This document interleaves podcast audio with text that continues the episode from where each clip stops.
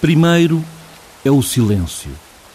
Depois, aquele som abafado da dor, uma dor imensa, tão grande que não chega a não se sentir. O céu desaguou em cima de nós, o céu todo, toda a chuva do mundo caiu-nos em cima. Em menos de nada, a vida abandonou-nos. Um filho, a mãe, o marido, fotos dos mais velhos, lembranças de um certo tempo, as cadeiras da cozinha, os discos colecionados há dezenas de anos, o carro que desapareceu retorcido pelas árvores levadas pela enxurrada, a casa que ficou dependurada, caída para a ribeira, a casa que ficou apenas com os ferros retorcidos à beira do precipício. Primeiro, a esse silêncio e depois aquele barulho ensurdecedor. Um barulho que veio das entranhas do mais alto das serras, um barulho que matou, destruiu, esventrou vidas e memórias. Memórias que não largam como o limo da umidade. Memórias que evocam o medo. O medo da chuva, daquela água imensa. O medo de tudo. Primeiro é o silêncio. Depois é o sacudir da água e do medo. Despertar, acordar do pesadelo. Reerguer do chão. Limpar a lama e a água.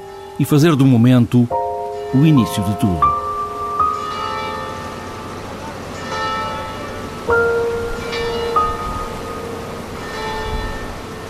A baixa do Funchal, uma semana depois, já não parecia a mesma. Se o dia tivesse mais horas, mais horas se trabalhava para limpar toneladas de pedras, algumas delas maiores que carros, toneladas de lama, lixo e água. Sete dias depois, já a baixa do Funchal estava outra, mas ainda há muita coisa que não se vê num primeiro olhar. Mas a cidade parecia acordar, pronta, pronta para recomeçar.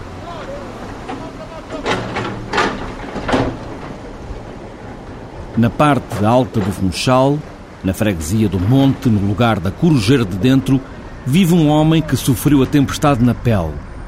Viu parte da casa ser devorada pela enxurrada e viu desaparecer-lhe o filho, poucos metros atrás dele, quando veio aquela água. A casa de José António, mais conhecido por José Galo, é a última de uma rua sempre a subir. O carro tem de ficar num largo acanhado e sigo a pé por um caminho de cimento íngreme e estreito até chegar ao portão, cá embaixo. Vários lances de escadas no quintal levam-me até lá acima ao terraço, onde está José Galo. José Galo, fadista vadio, lavrador por convicção, trabalhador da Câmara do Funchal, colecionador de rádios, recoletor de pedaços da vida, ia perdendo um filho na enxurrada de 20 de fevereiro. O rapaz foi arrastado mais de 3 quilómetros, passou entre pedras e quintais, saltou levado pela água muros e ravinas, até ficar debaixo dos carros amontoados numa curva de uma rua, muito lá embaixo, macerado, com o corpo quase em carne viva, mas vivo. Só quando a gente estava a chegar ali, eu olhei para cima e vi uma altura de pelo menos 12 metros da cola. Vinha por aquele posto de luz da cola, enxerrado.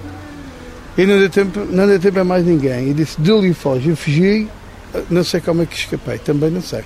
Até agora, ele está a meio metro atrás de mim e eu não sei, não sei. Alguém tirou-me dali e não entendo, não entendo. E ele foi para baixo e eu mais o outro meu filho. Pensamos que eles tinham ficado aqui debaixo deste, desta madeira que estava ali. Andamos ali a tirar lameiro, pedra, rocha, mas nada. Duas horas depois, alguém aqui além que me chama a dizer que o Dul tinha aparecido e estava vivo. Eu disse, não pode ser. O Dul é aí porque abaixo nesta enxurrada, 12 metros, e está vivo, não pode ser. É, filho abaixo ver, realmente ele estava vivo. A ambulância teve hum, pelo menos 6 horas para chegar ao hospital, porque não havia estradas, não havia nada. Então há um amigo que tem um caminhão aqui embaixo, vou dali de caminhão em cima da correceria até baixo, já o encontro da ambulância e depois já fui direto ao hospital. Mas está, graças a Deus, está vivo. José Galo, há mais de duas semanas que tira lama dentro de casa. Uma casa que é ao mesmo tempo um museu e uma capelinha do fado, onde já fez muitas noitadas e até já gravou um disco. Naquela sala onde agora a lama faz parte das paredes e do chão. Dos 15 mil discos de vinil que tinha, 7 mil foram na enxurrada, assim de um momento para o outro. Dessa pequena sala, onde juntava amigos, só ficou o chão aos quadrados pretos e brancos. Um lugar de muita gente no cimo do monte. Passaram todos os fadistas da nossa região aqui. Todos os fadistas, eh, além da Rosa Madeira, Amorim Gonçalves, que são do continente, são continentais. O resto, tudo, tudo que é madeirense, já passaram cá. Todos os músicos do fado já passaram por cá. Exclusive, dois rapazes que vieram aqui, vieram do continente, que é o César Abrantes e o Marco Abrantes. Tivemos aqui, que fizemos até uma gravação do CD, que eu gravei um CD, aqui neste local. Como vê, isto é voltar ao zero. É começar outra vez de novo. É uma perda que tem.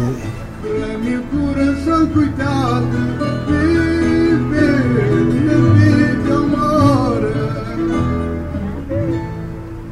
José Galo já tem na cabeça um fado, um fado da tragédia. Um fado triste, é certo, mas um fado que ainda anda só na cabeça do fadista. Mesmo que puxe pela memória, são outras memórias ainda frescas que se lembra. E o fado, o seu próprio fado, é ainda outro. Dia 20 de fevereiro, às 10 horas da manhã, não me recordo. Já fiz duas quadras, agora não me recordo. Mas está na forja, não pode ser ainda. é assim.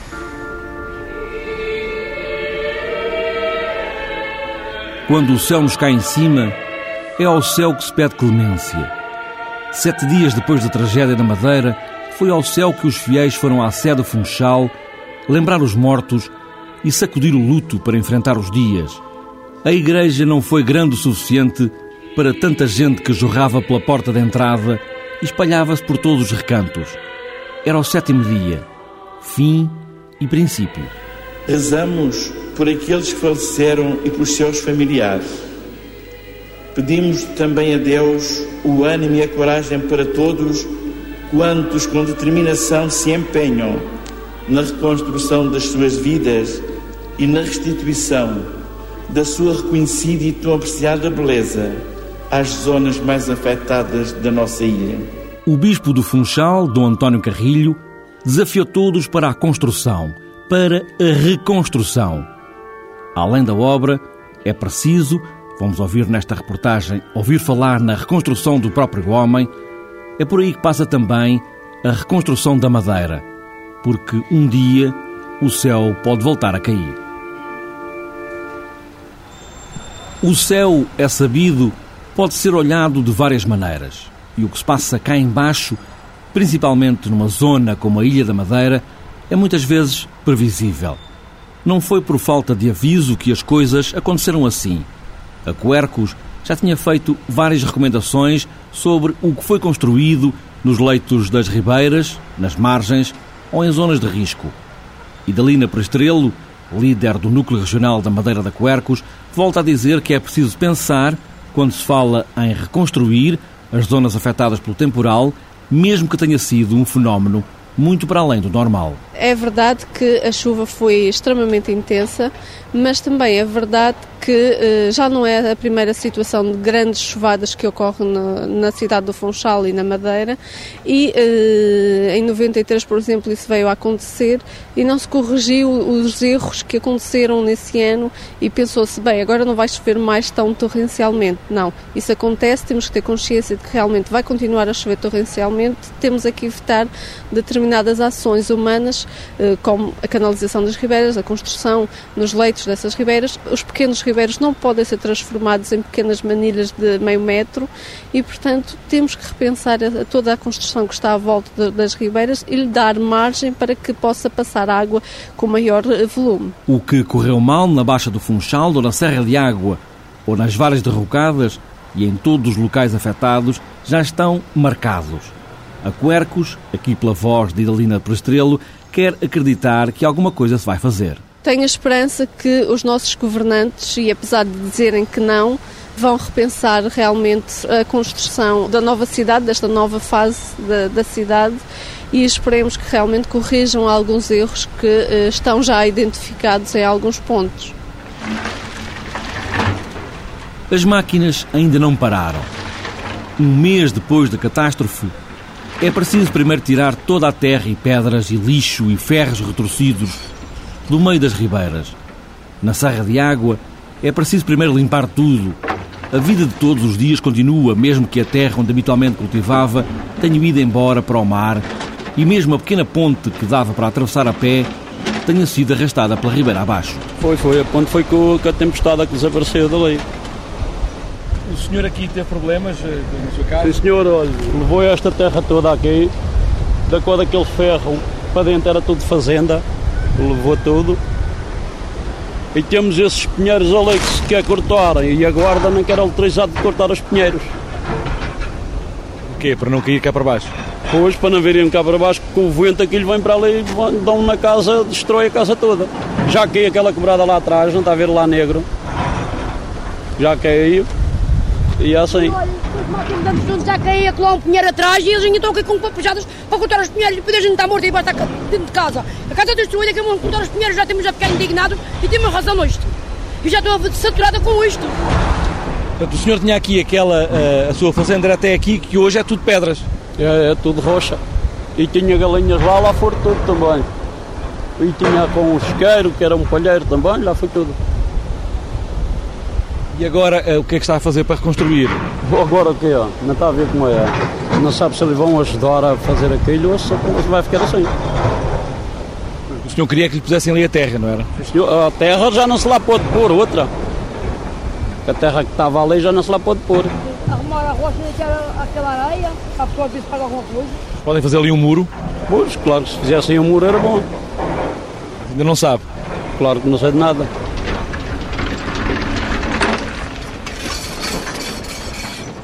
Mais lá embaixo, muito fora do leito da ribeira, para lá da estrada, numa casa de rés do chão e primeiro andar, vive Graça Pimentel. Tem a roupa toda na varanda que circunda a casa. Está a ser ajudada pela tia e por amigas. Ninguém ia pensar que a água da ribeira ia passar por ali. Para quem olhe, mesmo hoje, não, não é possível. Mas foi. A água da ribeira, em vez de ir para lá, voltou toda para aqui. E passou a praticamente a noite toda a água aqui em cima da casa. E pensou que ia ficar sem casa? Ficou sem casa, ia ficar sem casa e ficar sem nada. Mas não. A casa pelo menos está segura. Pelo menos a casa resistiu. É só que assim, a porta da lei onde entramos abriu, rebentou, a fechadura rebentou. E houve coisas que desapareceram em casa. Por exemplo, cadeiras da cozinha, uh, e tem um camiseiro que estava cheio de toalhas, as gavetas desapareceram, não sabe onde é que está, e outras coisas, e toalhas desapareceram tudo. No Conselho da Ribeira Brava, Serra de Água foi uma das zonas mais atingidas pelo temporal da Madeira. E para o Presidente da Câmara, Ismael Fernandes, quando estamos a falar em reconstruir, estamos a falar de muita coisa.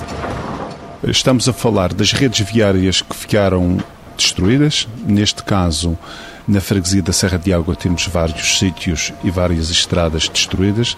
Estamos a falar de redes de água, de abastecimento de água eh, que ficaram destruídos. Estamos a falar de reservatórios de água para fornecimento da população que ficaram destruídos, estamos a falar de rede de saneamento básico que ficaram destruídas, estamos a falar de casas das pessoas que ficaram destruídas, estamos a falar de pavimentações de estradas que ficaram destruídas, estamos a falar de terrenos agrícolas das pessoas que ficaram destruídos, estamos a falar de diversas situações que ficaram destruídas, como algumas escolas no município também tiveram problemas, como outras situações que tiveram problemas.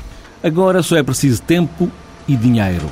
O presidente da Câmara diz que se houver dinheiro, que a Câmara não tem, e com tempo o Conselho há de ficar reconstruído. Para reconstruir o nosso Conselho com calma e fazendo as coisas como deve ser, penso que temos trabalho para dois, três anos. Desde que os fluxos financeiros cheguem à autarquia, porque neste momento, se nós não contarmos com o apoio do Governo, nada podemos fazer porque não temos dinheiro, a verdade é essa. O dinheiro para reconstruir é sempre mais do que o dinheiro para prevenir. É por esta linha que segue o geólogo Domingos Rodrigues, professor na Universidade da Madeira. Avaliar os riscos é o ponto de partida para tudo. É absolutamente fundamental nós fazermos uma avaliação do nosso território e, e, percebermos quais são as condicionantes, ou seja, fazer uma avaliação de risco, enfim, que pode ser uma cartografia ou não, e termos a noção exata de quais são as condicionantes, ou seja, quais são os fenómenos, qual a magnitude que podem atingir e, se possível, até tentar perceber qual é a altura de maior probabilidade deles ocorrerem. É evidente que é sempre, essa é a parte mais difícil, mas estes fenómenos são cíclicos e vão continuar a, acontecer porque são absolutamente naturais. Portanto, essa análise de risco tem que ser feita. Tem que ser feita a nível, a todos os níveis do, do, do ordenamento do território, seja ele nacional, regional, local as ferramentas que existem, que são normalmente os planos diretores municipais ou planos de promenor. Portanto, aí devem estar claras indicações, claras regras sobre quais são essas condicionantes desses municípios e quais são os perigos podem atingir as pessoas. Depois há outra parte, que é complementar ou, ou que está absolutamente ligada ao ordenamento do território, que é a gestão de emergência. Ou seja, a prevenção é, para além de muito eficaz, é mais barato, é sempre mais barato investir dinheiro na prevenção do que depois pagar os prejuízos. Isso é, é um dado absolutamente científico. Portanto, o dinheiro que é investido na prevenção é o dinheiro que se vai depois recuperar quando teremos uh, situações de perigo ou situações como, uh, como a que passamos. Portanto, a prevenção é absolutamente importante. O geólogo Domingos Rodrigues vai ainda mais longe. Diz que é preciso reconstruir o homem. O homem novo, neste caso, um novo madeirense atento ao sítio onde mora, conhecendo o local onde vive e vivendo na certeza que alguma coisa vai acontecer. Temos que reconstruir as pessoas, não tenho a menor dúvida. O cidadão é que tem que ser reconstruído. Primeiro, o cidadão, e isso não é a minha área, foi sujeito a um stress e um, um, eh, muito grande, não é um choque muito grande, ele terá que ser reconstruído nessa área, isso é a área da, da psicologia, do stress pós-traumático, mas sobretudo tem que se reconstruir a maneira dele pensar e dele estar na, na sociedade. Penso que isso é o mais importante. Portanto, não há nenhuma ferramenta eh, estrutural, nenhuma alta tecnologia que possa hum, resolver o problema se o homem não for reconstruído naquilo que é o seu conhecimento. O que é que eu estou a dizer? Estou a dizer que o risco é função do fenómeno em si, da perigosidade do fenómeno, mas é função também da vulnerabilidade das pessoas. Portanto, o que nós precisamos ter é pessoas menos vulneráveis, ou seja, pessoas capazes de superar uma situação destas. E isso só é possível com são cidadãos educados e, portanto, com cidadãos reconstruídos no conhecimento. Ou seja, eu espero ter daqui a 20 anos jovens nesta terra que sabem exatamente quais são as condicionantes, quais são os comportamentos do meio onde se inserem. A reconstrução dos cidadãos, das pessoas da Madeira, também já começou porque a catástrofe ultrapassou todas as dimensões do que era conhecido. A Universidade da Madeira abriu um gabinete com dois psicólogos que faz o apoio não só aos alunos, professores e funcionários, mas também a todos os cidadãos que procurem ajuda mais interior. A psicóloga clínica Luísa Soares é a coordenadora deste gabinete de apoio e já notou que há muita gente à procura de ajuda psicológica – é o medo que se sente mesmo nas ruas, que se agarra à pele e não quer sair sem ajuda. Sim, sim. Acho que o medo é uma coisa que paira em todo a, a população, não só do Funchal, mas das zonas mais afetadas aqui na zona alta do Funchal e mesmo na Ribeira Brava, porque nós temos alunos também da zona rural. E sentimos que, de facto, a necessidade de falar sobre isso tem sido maior. E agora faz cada vez mais sentido o apoio psicológico, justamente para as ajudarmos internamente a integrar isto na vida delas. Mesmo uh, pessoas a quem não lhes aconteceu nada e que estão apenas com o receio que lhes aconteça, penso que essas pessoas também beneficiarão de algum tipo de ajuda no sentido de, de falarem sobre isto. Quanto mais falarem, eu penso que será melhor. Eh, para diminuir o medo, para diminuir a ansiedade, para também ajudarem os outros que passaram por isso de uma forma mais intensa.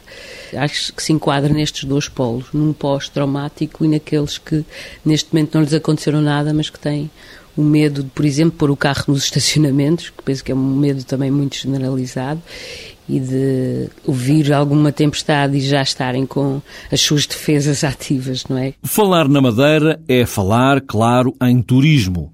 E o turismo vive, antes de mais, de confiança. Basta um pequeno nada e todo o turismo é afetado. Na Madeira, os hoteleiros falam em milhares de dormidas que não aconteceram só com a notícia da catástrofe. E agora é preciso recompor a imagem antiga da Madeira segura, é o que diz José Alberto Cardoso, presidente do setor do turismo da Câmara de Comércio e Indústria da Madeira. Numa primeira fase, eh, tivemos os clientes que não apareceram no hotel, que nós vulgarmente chamamos os no-shows. Numa segunda fase, foi um cancelamento que tivemos cancelamentos na, na hotelaria superior a 10 mil dormidas eh, já para estes próximos dias, para o mês de março. E o problema que estamos a ter agora é uma falta de produção, falta de novas reservas que não estão a fluir como era normal fluir. Contudo, estamos esperançados com a imagem, com o trabalho que está sendo feito por todos os os agentes desta área, quer da parte institucional, a Primadeira e a Secretaria-Geral de Turismo, que é mandar a nova imagem dos trabalhos que estão a ser feitos, que são visíveis, qualquer pessoa que venha à Madeira facilmente consegue constatar a grande mudança desde o dia 20 até o dia de hoje e é essa retoma de confiança que queremos dar às pessoas que a Madeira continua bonita, a Madeira continua eh, com, uma, com todos os pontos de interesse, até tem novos pontos de interesse porque obrigamos a descobrir novas, eh, novos roteiros, eh, a, descobrir novos caminhos, novas veredas, as levadas, que é um grande ponto de interesse, felizmente não foram muito afetadas há alguns casos pontuais, mas eh, elas continuam eh, operacionais e a Madeira continua operacional e continua preparada para receber todos os turistas que cá, cá queiram vir. Da parte das agências de viagem, João Wells, que é o delegado para a Madeira da Associação Portuguesa de Agências de Viagem, diz que é preciso dizer com precisão e verdade tudo o que está a acontecer. Até para se saber dessa reconstrução, e acredita que a Madeira ainda vai ter mais gente. A Festa da Flor, já em abril, vai ser o primeiro indicador do turismo. Esta imagem que passou da Madeira é uma imagem negativa no imediato, mas a médio e longo prazo até é uma forma de uh, relembrar a Madeira e até de recuperar e, e aumentar um pouco as, as taxas de ocupação de, da Madeira. Acreditamos nisso e acreditamos nisso porque, de facto, a capacidade de reconstrução da Madeira e a capacidade de comunicar a forma como estamos a recuperar muito rápido aos mercados será um, um, um fator muito positivo para o destino Madeira.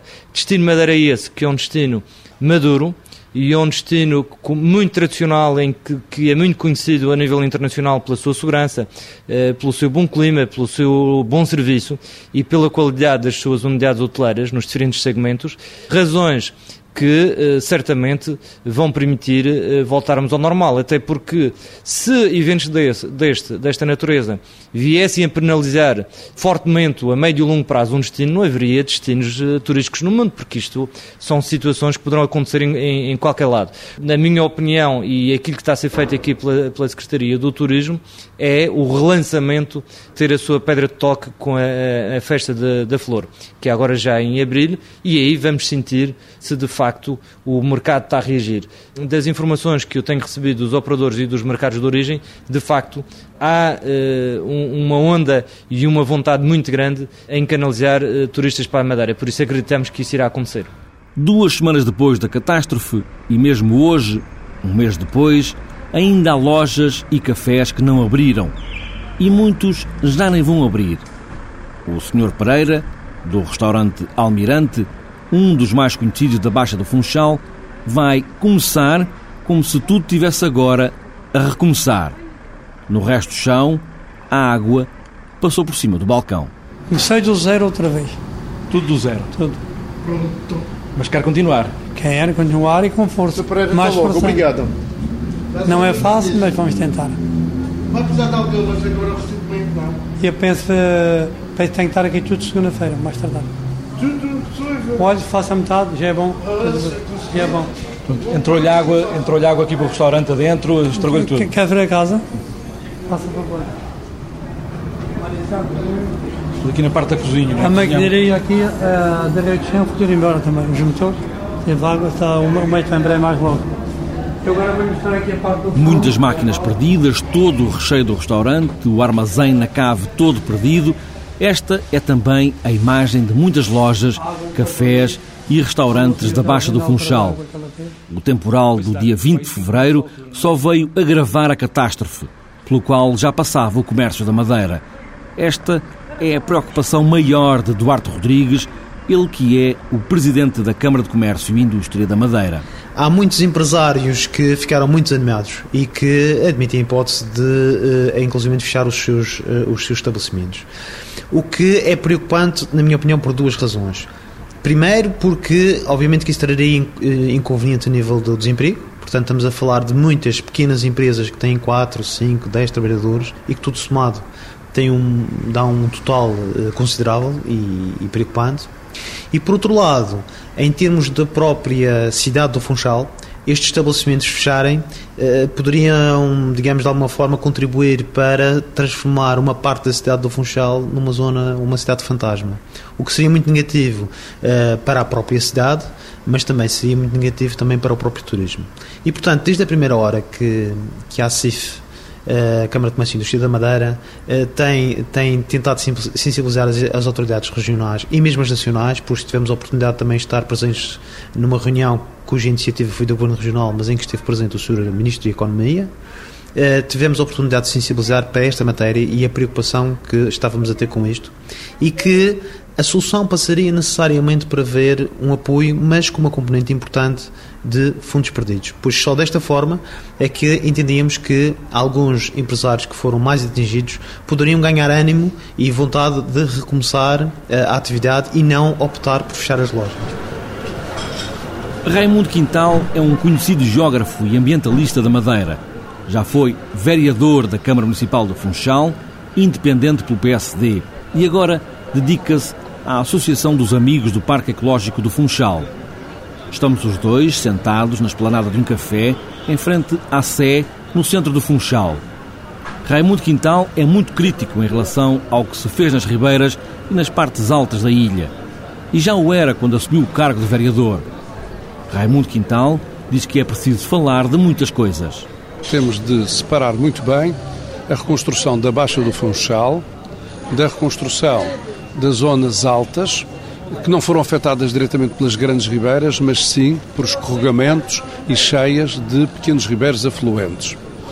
E ainda temos de falar com alguma atenção na reconstrução de toda a bacia hidrográfica da Ribeira Brava e de outras áreas que não têm sido faladas, de Machico, Santa Cruz, Caniço, eh, Calheta, Ponta de Sol. É porque eh, os casos mais visíveis da comunicação social eh, esconderam muitos outros. Vamos por partes. A começar pela Baixa do Funchal, profundamente afetada, com a saída dos leitos das três ribeiras. cá embaixo, eh, no, no troço final das três grandes ribeiras, é fundamental que não se volte a cobrir essas ribeiras com bombas de gasolina, uma já foi à vida, mas é preciso tirar outras duas da Ribeira de Santa Luzia e, eh, no caso da Ribeira de São João, é preciso definir toda aquela zona terminal. Vai ser preciso definir, inclusivamente, o troço mesmo de entrada no mar, abaixo da Avenida do Mar. Vai ser preciso repensar o traçado da Marina e daquela zona onde está o restaurante Beer House. É preciso repensar muito bem isso para dar possibilidade em que se forme ali um cone de dejeção, um cone de saída, um pequeno delta para o material escoar. Vai ser necessário repensar a zona que está coberta desde os anos 40, possivelmente aumentar a secção de vazão por baixo da Rotunda do Infante. E é necessário repensar tudo, mas mesmo tudo, junto ao Centro Comercial Dolce Vita. É preciso, de uma vez por todas, vir ao de cima a verdade. Tudo aquilo ali foi alterado profundamente. Há um centro que tem sete pisos abaixo da cota da estrada.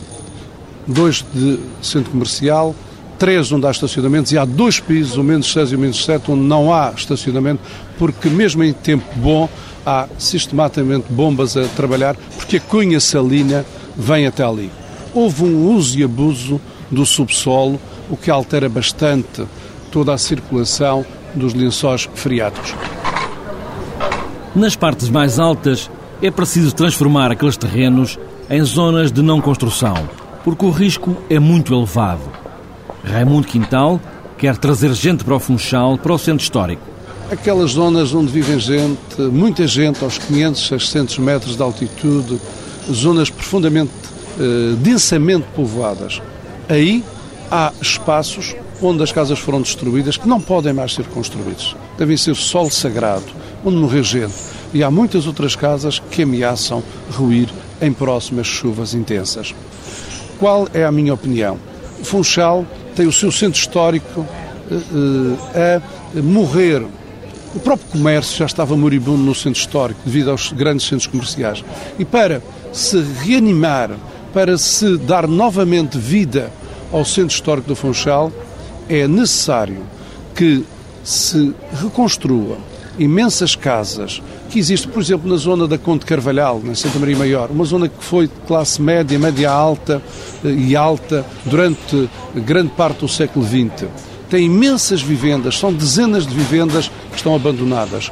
Com um bom projeto, essas vendas que eram unifamiliares poderão dar excelentes grupos de 4, 5 departamentos.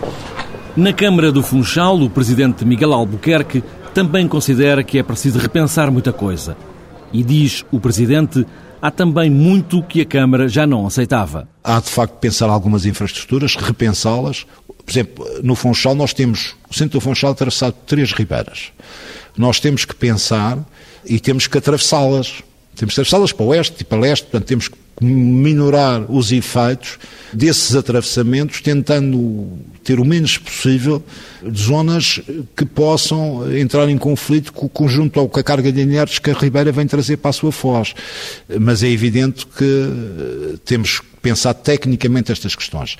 As construções nas linhas de água, neste momento não foi autorizada nenhuma construção nas linhas de água. Portanto, o que nós temos que pensar é, nestas zonas de deslizamento, onde houve deslizamentos de terras, sobretudo nas zonas altas do Funchal, tentar fazer uma avaliação do risco e algumas das zonas nós vamos ter mesmo que eh, retirar as pessoas, eh, retirá-las das habitações, realojá-las noutros sítios, porque neste momento há algumas situações de risco, e isso é verdade.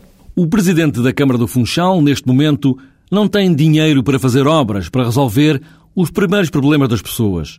Muitos desses problemas não se veem, mas que foram muito danificados com o temporal. Limpo o grosso é fundamental ir às infraestruturas e as infraestruturas são milhões e milhões de euros que temos de esgotos completamente danificados, zonas de abastecimento de água completamente partidas ou entupidas e uh, a consolidação e a reparação de estradas, uh, de pavimentos, de muros de suporte, de pontes, uh, de infraestruturas de todo o género, que TV por cabo, eletricidade e mais de 500 a 750 casas danificadas ou destruídas. Portanto, estamos a falar aqui de montantes muito elevados, para além do comércio, como é óbvio. A reconstrução de uma aldeia, como por exemplo a Serra de Água, que quase foi arriscada do mapa, casas que simplesmente desapareceram, outras caídas para o leito da Ribeira, que passou a usar as ruas para levar água pela encosta abaixo.